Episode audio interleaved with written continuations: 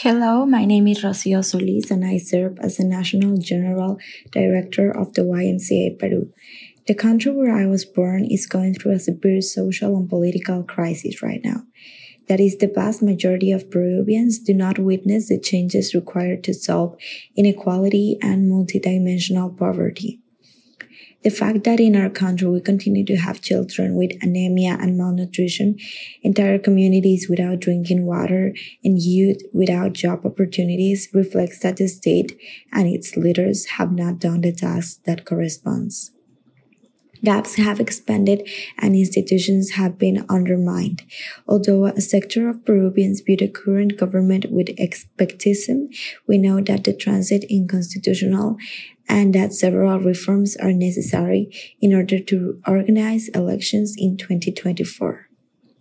This discontent has been used by minority sectors interested in seizing political power in this spectrum are those who defend causes related to social justice, but also those who embody informal Peru.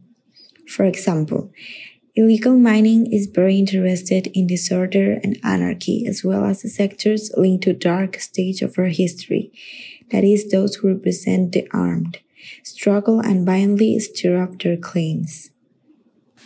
Under these circumstances, the YMCA, as member of civil society, is called to listen and dialogue that it is to play the legitimate political card of being a social actor that builds democracy by hand.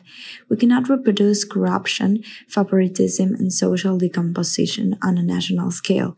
That is why a crusade for integrity has been undertaken, st starting with its workers. Zero tolerance for nepotism, full support for internal control and compliance measures, and clarity in functions to achieve the vision of a new strategic plan that in good account directs an accurate path for Vision 2030. This wave will travel to other stakeholders in and during the year 2023 in Hawaii, Chile, and Peru. We are convinced that a culture of integrity is a pillar of the healthy and safe spaces that we want to create in favor of the young protagonists of the times that run with their joy, their hope, and their faith in life itself, and will contribute to forging the Peru we look for.